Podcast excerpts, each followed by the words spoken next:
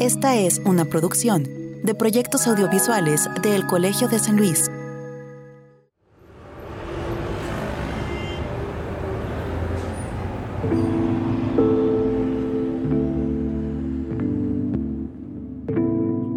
Hace décadas solíamos ver el crecimiento de las ciudades como un sinónimo de desarrollo. No fue necesario mucho tiempo para darnos cuenta de que este crecimiento más bien alimentaba a un monstruo que dejaba como rastro un montón de desigualdades. Traigamos industria, construyamos suburbios, más ejes viales y, por qué no, segundos pisos sobre los que ya existían. La solución a los problemas es el concreto, aumentar carriles. Mira, tu nueva casa de interés social está a solo 15 minutos del centro, si tienes carro, claro. ¿Y qué importa si la nueva industria se termina el agua? Al cabo generan trabajo. Ok, no muy bien pagado, no seas exigente, oye. Cada vez más las ciudades se vuelven para amplios sectores lugares inhabitables y hostiles. Con un salario insuficiente, es probable que solo te alcance una vivienda en las periferias, sin muchos servicios y con una movilidad que se convierte en una odisea cotidiana. ¿Cuántas horas inviertes en ir al trabajo o a la escuela? Seguro llegas cansado. Esto te da oportunidad de aprovechar parques, cines u otra oferta cultural o deportiva con tu familia.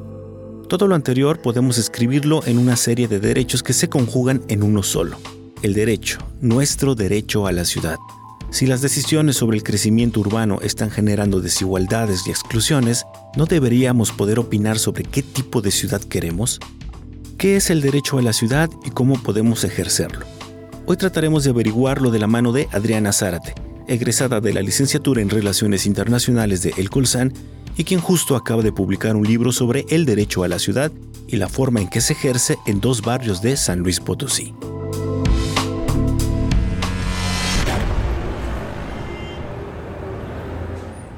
Proyectos audiovisuales del Colegio de San Luis y Radio Universidad. Abren un canal para comunicar el impacto de las ciencias sociales y las humanidades en San Luis Potosí y el país.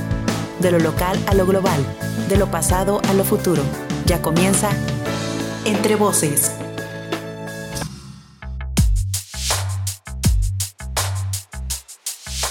Hola a todos y a todas, yo soy Israel Trejo y les doy la bienvenida a Entre Voces, un espacio para comunicar las ciencias sociales y las humanidades producido por el Colegio de San Luis, Centro Público de Investigación del CONACYT.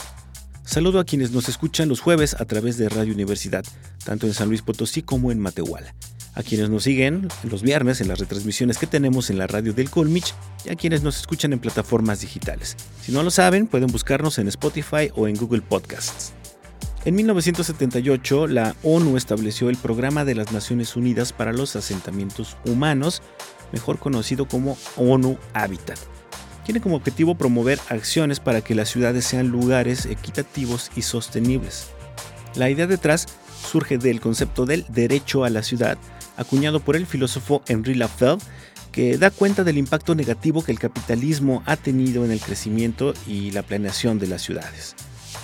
Este concepto ha ido de a poco y gracias al activismo introduciéndose a la política pública de diversas partes del mundo, pero no de la manera más deseable. Por ejemplo, ustedes quienes nos escuchan, ¿sabían de la existencia de este derecho a la ciudad?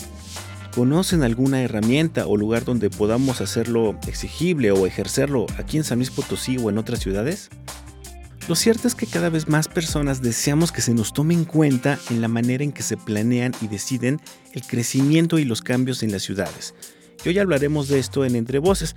Nos va a acompañar en la charla Adriana Zárate, egresada de la licenciatura en Relaciones Internacionales del Colegio de San Luis. Ella hizo su tesis de licenciatura sobre este tema, misma que ahora acaba de ver la luz como un libro en el fondo editorial de El Colegio de San Luis.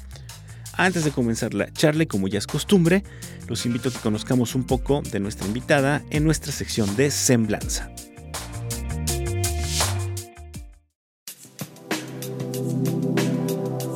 Adriana Zárate Escobar, Potosina, feminista, defensora de derechos ambientales, urbanos y territoriales y activista por la defensa de la Sierra de San Miguelito en San Luis Potosí. Licenciada en Relaciones Internacionales por el Colegio de San Luis AC y maestra en Ciencias Sociales por la Flaxo México. Es parte de la decimonovena generación de la Escuelita de Derechos Humanos del Centro Fray Francisco de Victoria. Autora del libro La aplicación del derecho a la ciudad en los barrios del centro histórico de San Luis Potosí, los casos de San Miguelito y San Sebastián.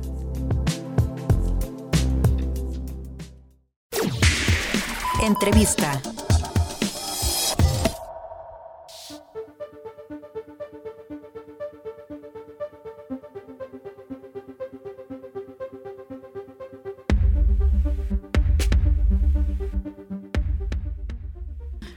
Como siempre me da mucho gusto recibir aquí en la cabina de Entre Voces, pues a nuestra comunidad de, egresados, ¿no? Que, que, salen del Colsen y de pronto nos enteramos que andan haciendo por ahí cosas bien interesantes. Y bueno, ya lo hemos platicado aquí en algunas ocasiones, el Colsen tiene un programa desde su fondo editorial para eh, publicar precisamente la tesis eh, de algunos de nuestros egresados en formato libro, para lo cual tienen que hacer pues algunas modificaciones a los textos como, como debe ser obviado. Y en este caso eh, es un libro que además me parece puede despertar mucho interés entre quienes nos escuchan. Es un libro que habla de nuestra ciudad, ¿no? Todos queremos aquí mucho a nuestra ciudad y tenemos distintas perspectivas de nuestra ciudad, de cómo vivirla, eh, etcétera. Y tiene que ver también con los barrios, que sabemos que es un tema que le encanta aquí a, a la gente, a nuestros escuchas en Entre Voces. Entonces le, voy a dar la bienvenida a Adriana Zárate, egresada de la licenciatura en Relaciones Internacionales del Colsan, que se tituló con una tesis que tiene que ver, bueno, ahora se transformó en libro, les voy a dar el título, el título del libro, que se llama La aplicación del derecho a la ciudad en los barrios del centro histórico de San Luis Potosí, los casos de San Miguelito y San Sebastián. Entonces, Adriana, qué bueno que tuviste oportunidad de, venir a, la cabina para platicarnos de este libro. ¿Cómo estás? Muchas gracias, Israel. Pues muy bien, muy contenta de estar aquí. Siempre es muy bonito regresar al Colegio de San Luis. Y bueno, pues para empezar un poco para eh, que no digan que, que, uno aquí está hablando de algo que no sabe, tú eras habitante del barrio de San Sebastián, ¿no? Eh, conoces el barrio de San Sebastián y por la vecindad conoces seguramente también el barrio de San Miguelito. Cuéntanos un poco, eh, cuando estabas en la licenciatura, ¿por qué de pronto decides que tu mismo hábitat, tu mismo entorno podría ser un buen tema? Sobre todo con una licenciatura en relaciones internacionales, ¿no? ¿Cómo vinculas de pronto lo global con lo local, ¿no? Y con lo, con lo micro, Sí, en realidad fue un tema muy interesante eh, de transitar. también creo que fue un poquito controversial porque justamente siendo una licenciatura de Relaciones Internacionales, la idea de estudiar un caso local era como un poquito eh, interesante, pero sí era un reto por llevar a cabo. Em, primero comenzó la interacción, bueno, evidentemente soy este, habitante del barrio San Sebastián, ah, de ahí es mucha de mi familia y pues, es un espacio que quiero mucho, pero que además que habito y que intento ocupar eh, todas las veces que se pueda. Pero además, estando en la licenciatura, tuve la oportunidad de ser invitada a trabajar a un proyecto de investigación interdisciplinario que tenía que ver con el estudio de los barrios, ¿no? Desde diferentes disciplinas, de diferentes enfoques, eh, tanto como literatura, antropología, historia, arquitectura y, bueno, en este caso, relaciones internacionales. Eh, y este proyecto encabezado por el doctor Madrigal y por el doctor eh, Gutiérrez del Ángel, pues fue lo que primero me motivó a, pues no solamente reconocer que vivo en un espacio que es digno de ser estudiado y que tiene muchísimo más que ofrecer, ¿no? Que eh, dentro de una investigación, sino que además pues me permitió generar herramientas para eh, observar estos casos, ¿no? Y también, eh, a partir de ahí también fue mi acercamiento a este tema del derecho a la ciudad, que creo que es un tema que se ha discutido muchísimo desde que surge, como una discusión teórica, académica, pero también dentro de los movimientos sociales y los movimientos urbanos. Em, y también ver cómo este concepto pues se va trasladando, ¿no? no solamente en el área internacional, sino en el tema local. Y lo que intento hacer un poco ahí en mi, en mi trabajo de tesis, que ahora por suerte se convirtió en el primer libro que pude trabajar, eh, fue hacer un recorrido un poco de, como, como mencionas tú también, ¿no? Como de, de lo macro a lo más micro, ¿no? En primer lugar, pues replantear esta... Eh, esta conversación que se da sobre qué es el derecho a la ciudad, para quién es, eh, a qué se refiere el derecho a la ciudad, ¿no? Este derecho colectivo que todas las personas tendríamos que tener de poder transformar, construir y pensar los espacios que habitamos. Em, trasladar un poco esa conversación también a cómo se elevó a nivel internacional y cómo ya incluso hay organismos internacionales dedicados a implantar o también a em, intentar hacer que, las, que los, los, estados y los espacios locales eh, hablen del derecho a la ciudad, ¿no? Desde eh, la perspectiva de sus habitantes, ¿no? Em, y a partir de ahí también ver cómo esa discusión se traslada a contextos nacionales. En este caso eh, hice alguna revisión en torno a cómo este concepto se implanta en América Latina y se empieza como a, a utilizar también eh, como una bandera de reivindicación del uso del espacio. Y por último, eh, este camino de, cómo aterrizamos el tema de los barrios, ¿no? El tema, bueno, principalmente algo más grande, que es el tema de la ciudad de San Luis Potosí, de cómo se habla de este concepto que parece ser muy novedoso, muy importante y a la vez, de repente, también dentro de las críticas un poco vacío, ¿no? Porque parece que el derecho a la ciudad es todo, y también parece que es nada. Eh, pero creo que lo importante de, ese concepto es justamente desmenuzarlo, ¿no? Y hablar un poquito más de estas reivindicaciones este, que se pueden hacer de forma... Eh, ahora sí que en este contexto un poco más barrial. Eh, y pues en este caso lo que me interesaba a mí era pues poder observar cómo era eh, si es que existía la aplicación del derecho a la ciudad en un espacio concreto, pues en este caso, que son los barrios de San Sebastián y San Miguelito, ¿no? Y la idea de retomar estos casos tenía que ver con, eh, pues con un inicio, uno sabe que empieza con una hipótesis en una investigación, eh, mi idea era en, en, un inicio que ambos barrios compartían similitudes muy importantes, pero que a partir de esas similitudes yo podía observar que la forma en la que se vivía o se aplicaba el derecho a la ciudad en ambas era distinta, ¿no? Ya después a lo largo de la investigación en realidad empató un poco más la información diciendo que no, que en realidad se vive, digamos, experimenta el derecho a la ciudad de una forma parecida, eh, pero digamos, no, una, no de una forma eh, eh, favorecedora para los barrios, ¿no? y para hacer este trabajo, pues yo más o menos estuve viendo cuáles eran como las dimensiones que integran este derecho, porque como mucha de la literatura menciona es un conglomerado de otros derechos, y retomar algunos que pudieran ser observados dentro de los mismos barrios, ¿no? como los casos centrales de esta investigación, pero también que pudieran retomar otras dimensiones. ¿no? Por ejemplo, en este caso, eh, retomo tres dimensiones del derecho a la ciudad, que son el caso de la movilidad urbana, que tiene que ver también con el acceso a las centralidades, lo cual sabemos como desde los barrios hacia el, resto de la ciudad, pues puede ser un poco eh, difícil o un poco eh, limitado, ¿no? También el tema de la participación ciudadana, que tenía también que ver con el uso del espacio público, y aquí me interesaba mucho ver cómo era que funcionaban las juntas de mejoras barriales, ¿no? vecinales sobre todo en, el caso de los barrios. Y eh, por último, el tema de patrimonio cultural, que tiene también que ver con un tema de identidad. Eh, y todo eso, digamos, para poder hablar un poquito de cómo era esta aplicación dentro de los barrios de San Luis Potosí, en, específicamente en estos dos. Yo creo que aquí podríamos empezar a, desglosar muchas cosas que has mencionado ahorita, eh, empezando por el concepto de derecho a la ciudad, ¿no? Hay un porcentaje ahora mismo de, personas a nivel mundial muy importante que ya viven en centros urbanos, ¿no? Y sabemos que se mencionó muchas veces aquí mismo en San Luis Potosí que los crecimientos urbanos de pronto son desmedidos y poco planeados, ¿no? Y poco favorecedores de pronto para ciertos sectores de la sociedad.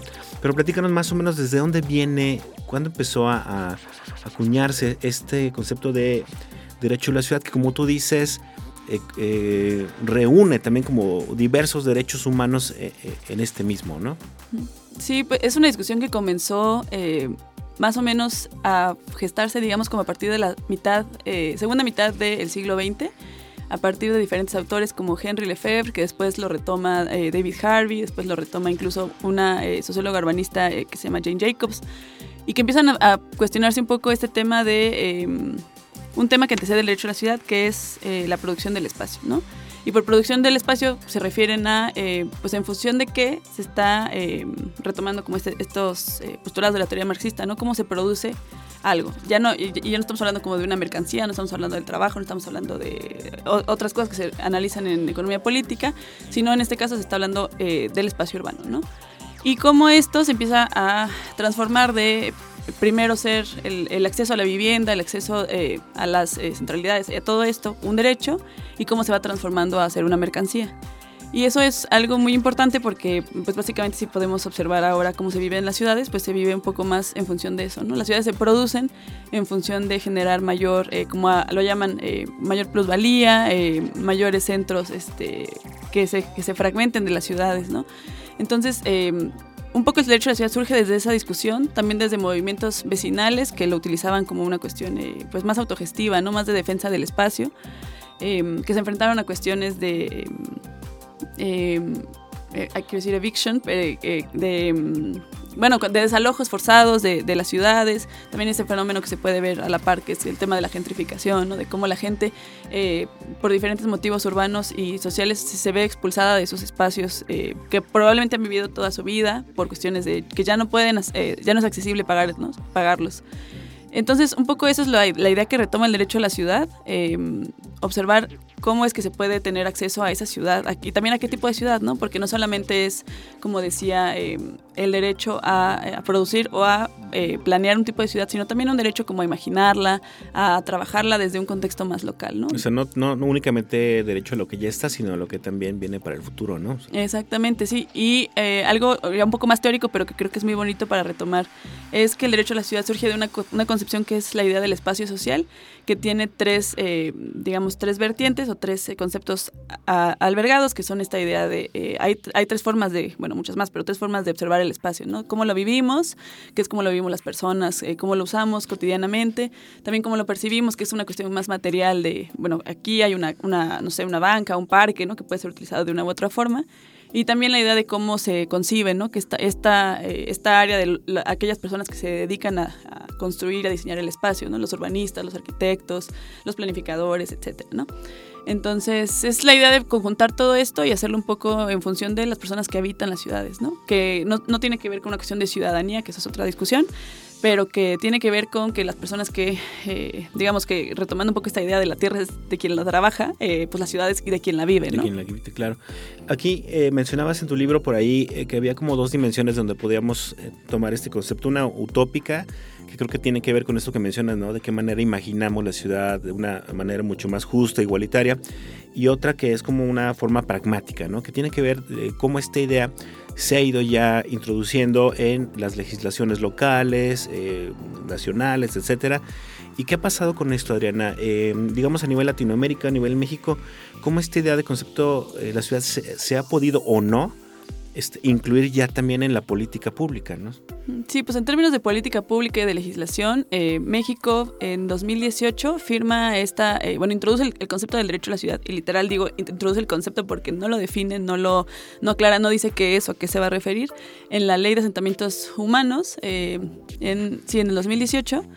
Y eh, ya en diferentes ciudades de México, por ejemplo, se han establecido como cartas del derecho a la ciudad. Por ejemplo, en la Ciudad de México, en Guadalajara, y hay varias discusiones este, a nivel local sobre ese tema. Pero creo que en realidad, eh, del resultado que tengo de, del trabajo que realizo en esta investigación, pues no hay como una, una materialización real o jurídica que te indique realmente cómo tiene que ser el ejercicio y la exigencia del derecho a la ciudad, ¿no?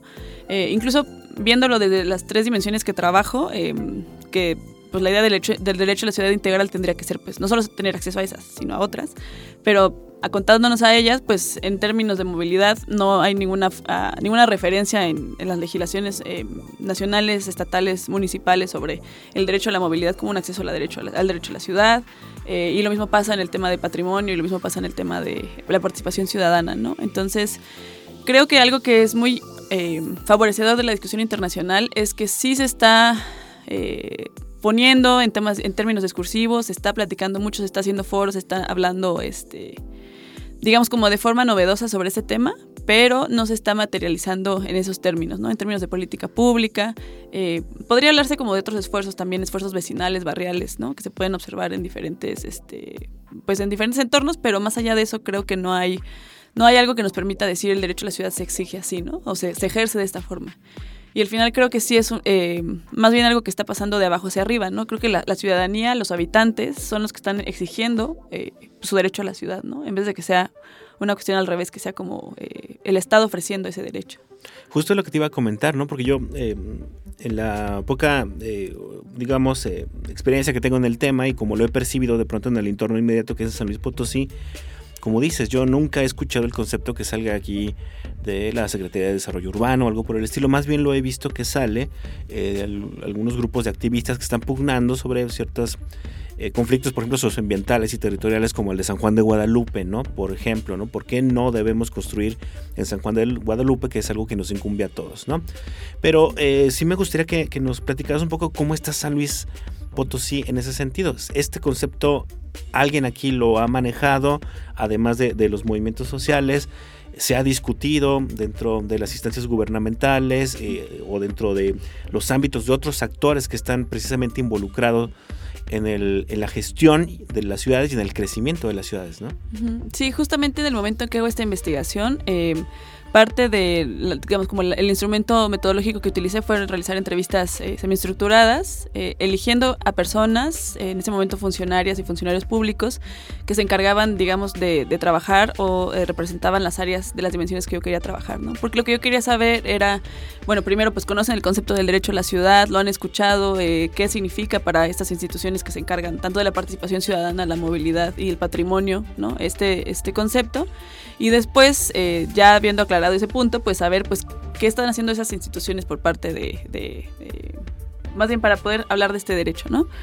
Eh, y sí, prácticamente sí había como una cuestión discursiva muy fuerte de la importancia del derecho a la ciudad y que es importante este, retomarlo para hacer valer diferentes derechos y todo eso, pero realmente no había una forma, no era como un eje principal, digamos, del actuar de esas instituciones, ¿no? Que, o sea, que se entiende porque justamente no era una cuestión de desarrollo urbano, no era una, eh, una cuestión como más precisa, ¿no? Que trabajara esta parte más de la producción del espacio urbano, pero... Eh, al menos, digamos, estaba instalado en esa área, ¿no?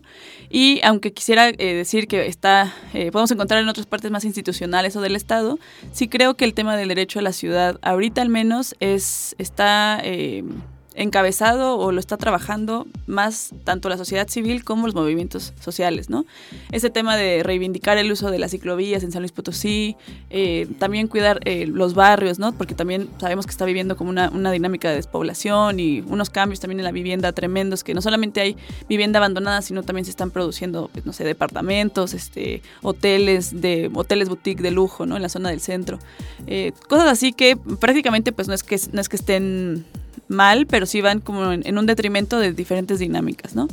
Em, entonces creo que en ese sentido yo diría que el derecho a la ciudad es una cuestión más, más, más de la sociedad, más de estos movimientos que, pues, que están exigiendo su derecho por vivir eh, la ciudad y habitarla de la forma en la que debería ser, ¿no? Que sea una forma digna, eh, accesible, eh, más humana, ¿no? Cuestiones así. Claro, pues eh, yo creo que, vamos a ir al corte, ya eh, terminamos el tiempo de nuestro primer bloque y regresando pues vamos a hablar ahora sí del, del, caso específico de los barrios de San Sebastián y de San Miguelito. Creo que ya en, términos generales nos has dejado claro que tal vez hay cierta como apatía o indiferencia por parte del sector gobierno a ejercer este derecho a la ciudad, pero hay que ver ahora de qué manera lo está ejerciendo también eh, la sociedad y en específico en estos barrios. Entonces no se vayan, estamos charlando con Adriana Zárate, egresada de la licenciatura en Relaciones Internacionales del Colegio de San Luis, quien eh, iba a decir acaba de, escribir, pero ya lo escribió hace un rato, se acaba de publicar aquí en el Colsan un libro que se llama La aplicación del derecho a la ciudad en los barrios del centro histórico de San Luis Potosí, los casos de San Miguelito y San Sebastián. Entonces no se vaya, regresamos en un minuto. Esto es Entre Voces, un espacio para comunicar las ciencias sociales y las humanidades, producido por el Colegio de San Luis. Ya regresamos.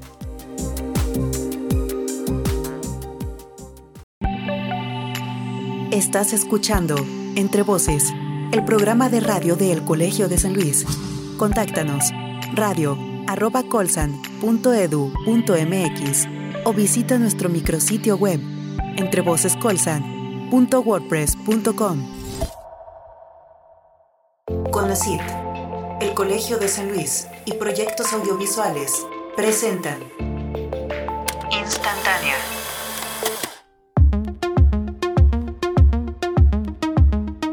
Hace casi una década y como resultado de las preocupaciones desde las ciencias sociales por el recrudecimiento de las violencias contra la mujer, se crearon en el Colegio de San Luis una serie de jornadas académicas cuyo fin es sensibilizar y dar herramientas a dependencias y servidores públicos para introducir la perspectiva de género en su quehacer institucional.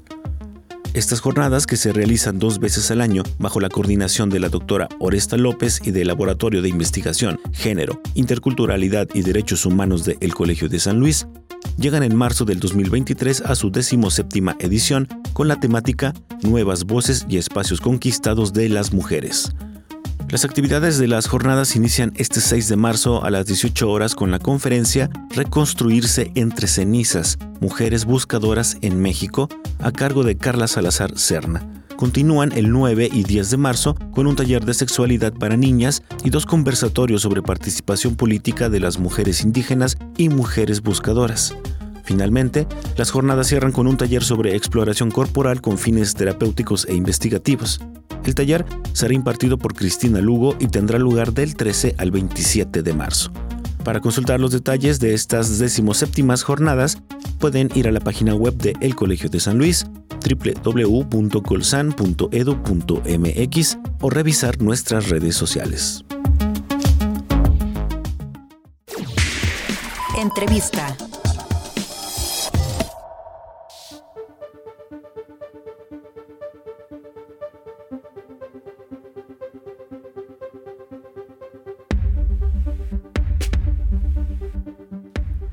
Estamos de regreso en Entre Voces, un espacio para comunicar las ciencias sociales y las humanidades, producido por el Colegio de San Luis, Centro Público de Investigación del el CONACIT, pues dedicado precisamente a eso, a las humanidades y a las disciplinas eh, sociales. Les saludo nuevamente Israel Trejo, muchas gracias por seguir con nosotros a través de Radio Universidad los jueves por la tarde, tanto en San Luis Potosí como en Matehuala, o si nos está escuchando los viernes a través de la radio del Colmich, también muchas gracias. Y también pues eh, gracias a quienes ya nos escuchan en las plataformas digitales. Estamos por ahí en Spotify y en Google Podcasts. Eh, les agradeceremos mucho que nos ayuden también a compartir este tipo de contenidos.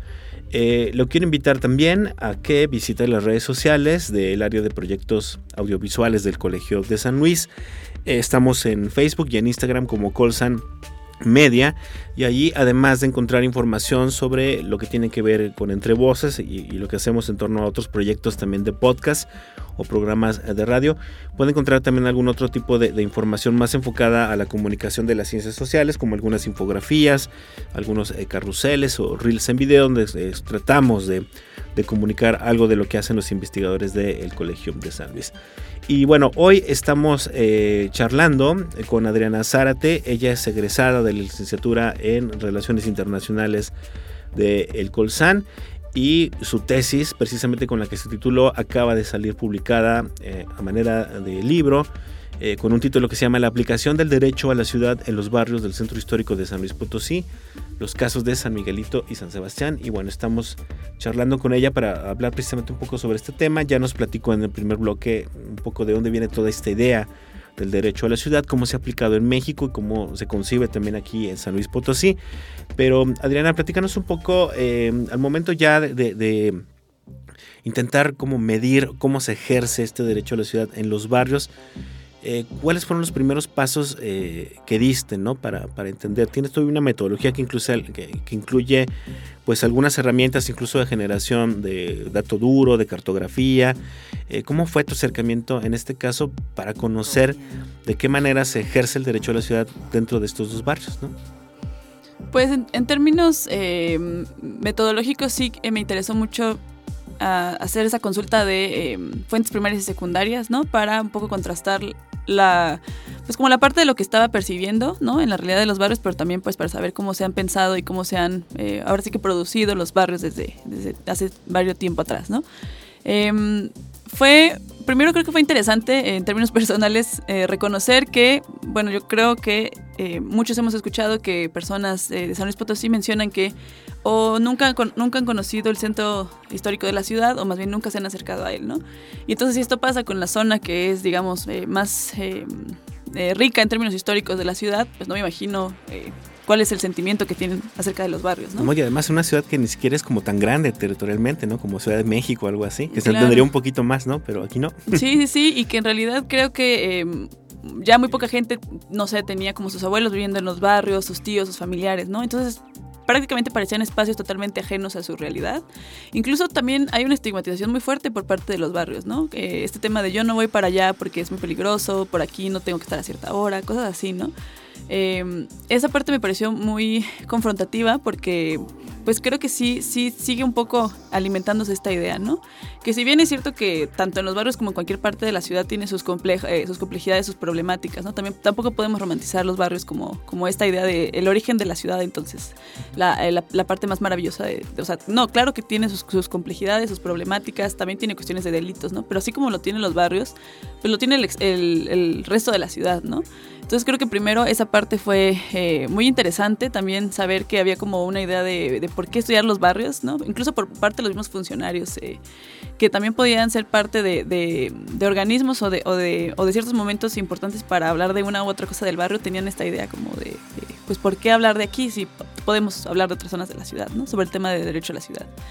Em, creo que eso principalmente, también el tema de eh, las entrevistas, ¿no? Bueno, esto que te estoy comentando, de lo que, lo que arrojaba un poco, eh, como las preocupaciones que tenían las personas en torno a los barrios, tenían más que ver como con, con cuestiones de generar em, medidas para proteger las tradiciones, para conservar como estos espacios importantes como las iglesias, los atrios, estas, estas cosas que se discuten desde muchas disciplinas, ¿no?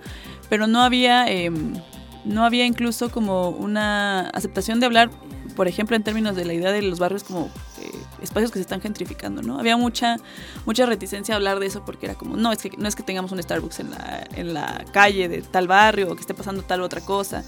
Entonces eso me parecía muy interesante, ¿no? Para, pues, como en términos de ver cómo, cómo percibían ese tema del derecho a la ciudad.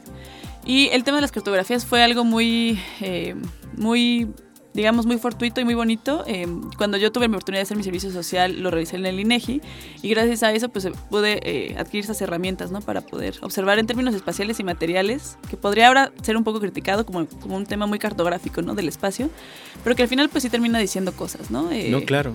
o sea, ¿qué, ¿qué, infraestructura hay para una u otra colectividad, ¿no? Para, yo creo que pensar en los barrios de San Luis Potosí, personas con movilidad reducida, Dios, yo no sé, se me hace, yo siempre que pensaba mi abuelita caminando en el barrio, pensaba, eh, no sé cuál sea cuántas sean sus limitantes, ¿no? Para poder eh, ir a hacer su rutina diaria, ¿no?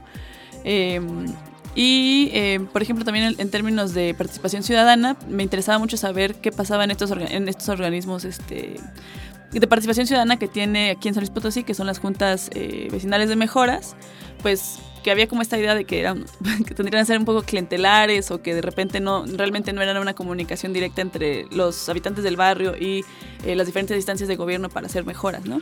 En ese sentido, la verdad es que las juntas salieron este, un poco eh, en, pues en detrimento, en desuso, incluso porque muchas de las personas de los barrios no, no estaban dispuestas a, a, participar en esos procesos, ¿no? Entonces eso también hablaba mucho de, de, pues de cómo participa la gente en el barrio, ¿no? O cómo, o cómo está como dispuesta a reunirse o no. Porque a la parte que existían esos procesos como más institucionales, también había otros que eran como, eh, como juntas en casas de los barrios, ¿no? Este, que tenían que ver con cuestiones culturales, había mucha organización en términos de, no sé, fiestas patronales y cuestiones así. Em, y empezar a ver como todos esos detalles sobre, eh, sobre un mismo eje analítico que era el derecho a la ciudad, pues lo hacía como pues muy, muy enriquecedor. Em, creo que evidentemente, pues si pudiera hacerse un, un, estudio un poco más amplio, se hablaría más de otras dimensiones, ¿no? Que, dejé fuera justamente porque pues es una investigación que es imposible abarcarlo todo en este periodo, ¿no? Eh, sí, creo que esa sería como la, como la, el origen, digamos, de, de toda esta, o más bien como el resultado de todo este eh, proceso dentro de los barrios. Entonces, en términos como reales, podríamos decir que, que, la gente en San Luis y más la gente como de los barrios eh, no está teniendo los canales ni las herramientas suficientes para ejercer este derecho a la ciudad, para tomar decisiones sobre su, su, espacio, ¿no? Sí, así es. Y también hay otro fenómeno dentro de los barrios que sucede, que es, bueno, ah, les contaba que había como esta... Eh, eh, se está despoblando, digamos, los barrios de San Luis Potosí. Muchas de las familias que vivían ahí eh, ya han fallecido. Eh, también las, las, personas jóvenes o adultos jóvenes no quieren regresar a vivir en los barrios porque también dentro de esta estigmatización se desvaloriza mucho eh, la idea de vivir dentro de uno de ellos y se exponencia más la idea de, este, pues no sé, vivir en, en las periferias, pero en las periferias eh, como de clases medias altas, ¿no? Como el surponiente de la ciudad, esas construcciones este, fraccionarias eh, que, que, hacen como burbujas dentro de la ciudad, ¿no? Creo que ahora se está eh, pensando mucho en esa cuestión y eso también pues genera que haya un abandono también dentro de los barrios, ¿no? Que es algo que también destaco dentro de mi trabajo porque incluso, ahora no recuerdo bien la cifra, pero hay, un censo de eh, viviendas desocupadas dentro de los barrios y creo que era eh, una gran cantidad, si no era como una cuarta parte de las casas que vienen dentro de los barrios. ¿no? Y uno lo percibe cuando está por ahí, eh, cuando camina por las calles, eh, cuando visita a la familia, pues dice, ah, hay muchas más casas que están perdiendo como pues habitantes, ¿no? Ahora a mí me interesa mucho eh, qué obtuviste en, en, cuanto a lo que tiene que ver como esta diferenciación entre el barrio de San Sebastián y San Miguel. Para quienes no son de San Luis Potosí, son dos barrios que están divididos por una avenida nada más, ¿no? La famosa Calzada de Guadalupe o, Avenida Juárez, como le quieran llamar aquí.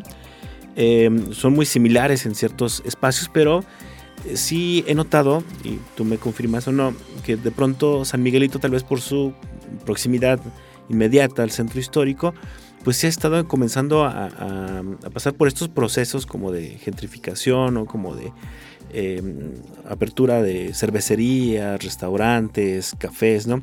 Que no está pasando tanto en San Sebastián, ¿no? Pues podríamos considerar San Sebastián un poco más cercano a, las colonias periféricas, ¿no? ¿Qué pasa ahí, Adriana? Sí hay como una diferenciación en torno a cómo están avanzando en el tiempo estos barrios y cómo se están cambiando. Sí, creo que eh, como, como te compartí hace unos momentos, em, mi intuición inicial era esa, pensar que sí podía existir justo por esas cosas que se ven más como en términos este, pues urbanos de cambios, eh, de infraestructura, de inversión que podía tener condiciones parecidas, pero resultados distintos en términos de eh, la forma en la que se experimenta el derecho a la ciudad o se ejerce el derecho a la ciudad en los barrios, ¿no? En tanto en San, Miguelito como en San Sebastián.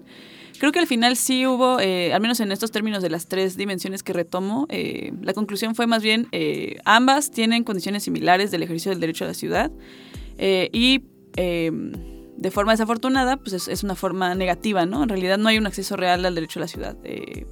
Y eso tenía que ver, sí, también con la parte central de los barrios, pero pues también con las, digamos, como las partes periféricas dentro de los mismos barrios, ¿no? Porque obviamente eh, yo sé que es muy reconocible los atrios de las iglesias o ciertos espacios, de, tanto como del barrio San Sebastián y San Miguelito, pero pues son eh, abarcados por muchas más colonias, ¿no? Entonces, eh, ambas compartían también esta, un poco esta romantización que decíamos, ¿no? Como de son los espacios tradicionales de San Luis Potosí. De hecho, elegí estos dos barrios porque dentro de los otros cinco que también se reconocen como tradicionales, me parecía que tenían estas, estas, em, como estos lados opuestos, ¿no? Como de muy tradicionales y muy bonitos, muy representados en términos de cultura y en imagen de San Luis Potosí, pero al mismo tiempo como también muy deshabitados, este, eh, abandonados en términos también de infraestructura. Entonces esa era como mi, como, como la forma en la que partí de elegir estos dos barrios, ¿no? Y pues también como la, la continuidad que mencionas que tienen, pues era como eh, importante para saber si realmente cambiaba o no dentro de estos espacios.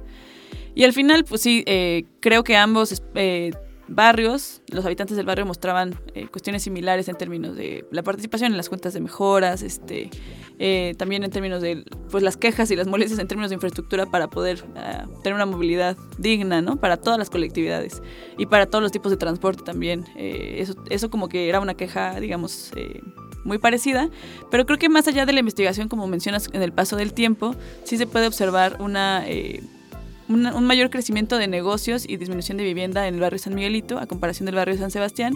Aunque creo que aunque en San Sebastián no se están elaborando estos comercios, más bien lo que está pasando es que se está optando por abandonar la vivienda, ¿no? Entonces creo que ahí sería muy interesante saber ahora, eh, por cómo, cómo, ha pasado como eh, el transcurso del tiempo, esta investigación ah, abordaba un periodo de 2015 a 2018 y sale ahora en 2022. Em, pues más bien ver cómo está impactando esto también ahora dentro de pues ver cómo se vive en los barrios, cómo se están habitando o no los hogares, cómo se está eh, viviendo en términos de la infraestructura, ¿no? Y todo esto. Creo que sería como algo para dejar eh, para más adelante. Sí, claro, o sea, me parece que tu investigación eh, en todo caso lo que deja es como una primera fotografía, por así decirlo, una primera radiografía de, cómo es la situación en torno a, cómo se planea eh, el, futuro de estos barrios y evidentemente de ahí se pueden derivar un montón de investigaciones mucho más específicas, ¿no? Eh, una que creo que, debe ser, debería ser fundamental que se esté discutiendo mucho en lugares como Ciudad de México, donde tú habitas ahora, por cierto, es este asunto precisamente de la, de la gentrificación, estos procesos de desplazamiento que está ocurriendo ya en San Luis Potosí, ¿no? En el centro y está ocurriendo en los barrios. Eh, ¿Cómo ves tú esta situación aquí eh, en San Luis? Digo, ya, no vives aquí, pero visitas muy seguido San Luis Potosí.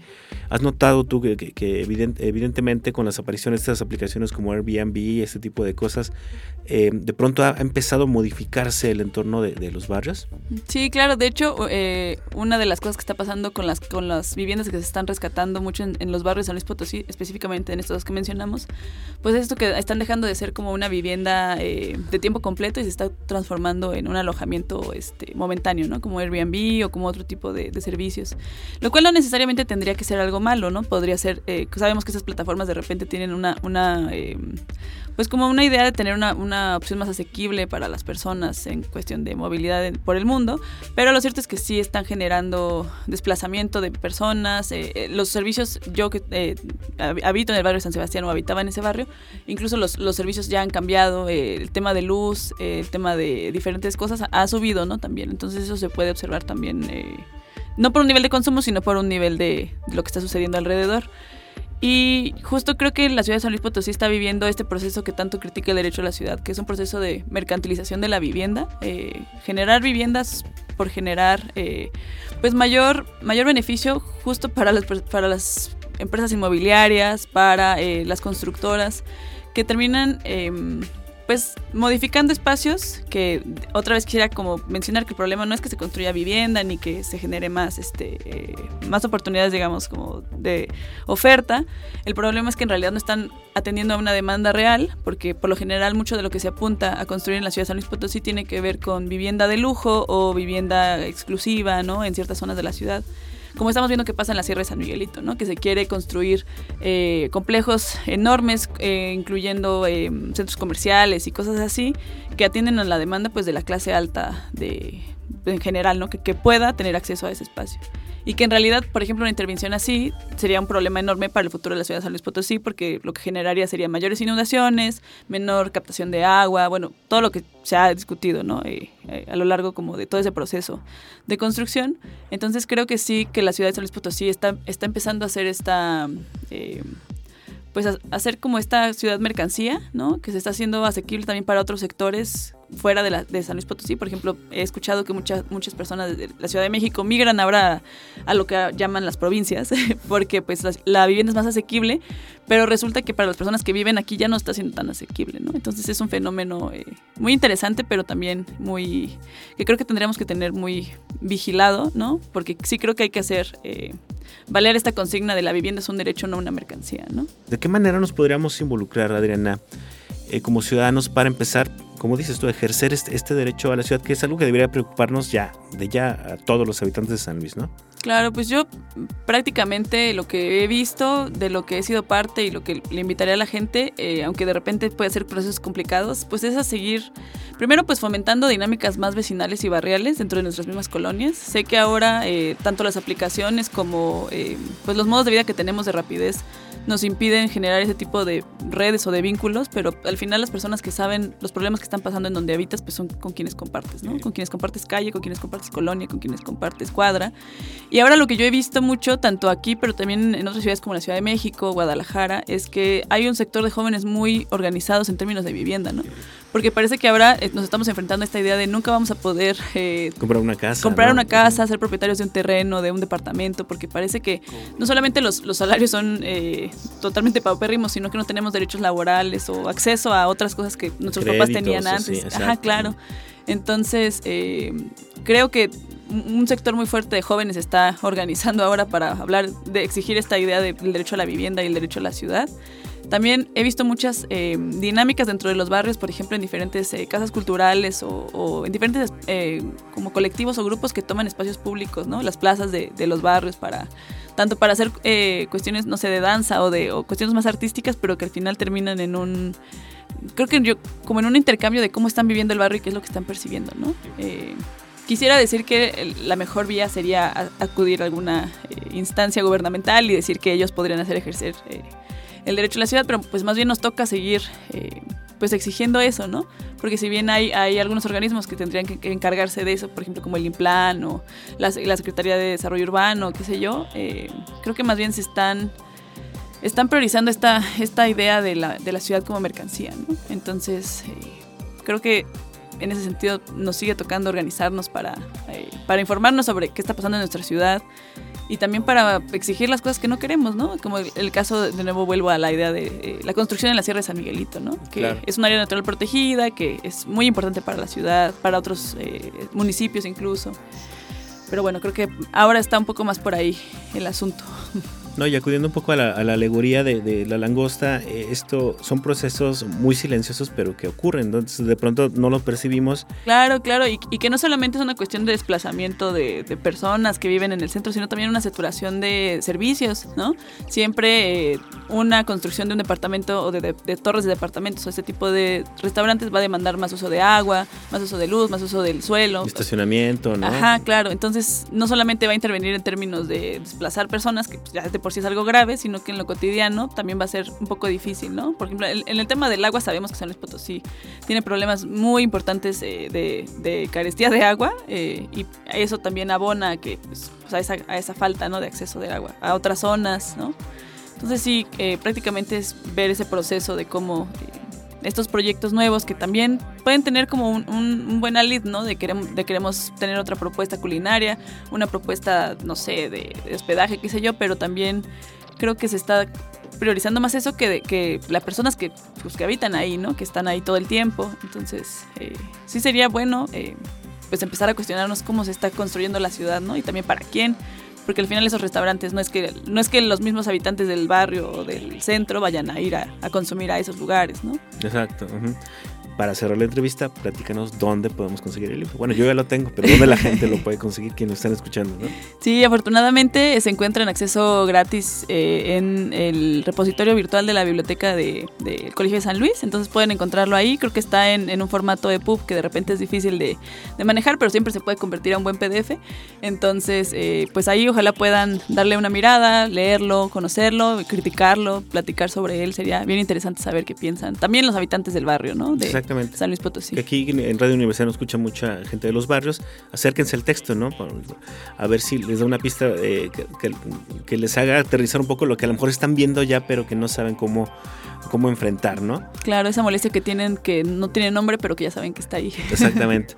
Y bueno, el libro también lo mencionabas como repositorio de biblioteca, pero en la página web del Central, en la parte de libros electrónicos, Ahí también está eh, formato de descarga completamente gratis, completamente libre, porque evidentemente somos un centro público de investigación. Nuestras publicaciones se hacen con recursos públicos y por eso siempre se intenta que haya esta retribución precisamente a la sociedad. Pero bueno, eh, Adriana, de verdad que me gustaría platicar de un montón más de cosas porque San Luis Potosí em, es una ciudad muy compleja donde, como repito, están sucediendo muchas cosas que tienen que ver con nuevas municipalidades, con crecimiento del perfil industrial, que evidentemente a todos nos van a afectar de alguna manera u otra. Pero mientras eh, sucede una, una, nueva conversación sobre esos otros temas, te agradezco el que hayas venido hoy a charlar sobre este libro, en particular sobre este caso eh, de los bares de San Sebastián y de San Miguelito. Muchas gracias Israel, un gusto para todos, para estar aquí con el Colegio San Luis de vuelta y un saludo a toda la audiencia. Claro que sí, acérquense al libro de, Adriana, por favor. Y bueno, a mí no me resta más que despedir este programa, esta entrevista. Eh, nos estaremos viendo en una semana con un episodio nuevo de Entre Voces, este espacio para comunicar las ciencias sociales y las humanidades del el Colegio de San Luis. Mi nombre es Israel Trejo, los dejo hasta una próxima ocasión. Hasta luego.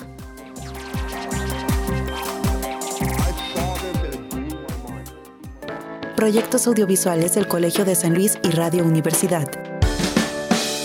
Abrieron un canal para comunicar el impacto de las ciencias sociales y las humanidades en San Luis Potosí y el país, de lo local a lo global, de lo pasado a lo futuro.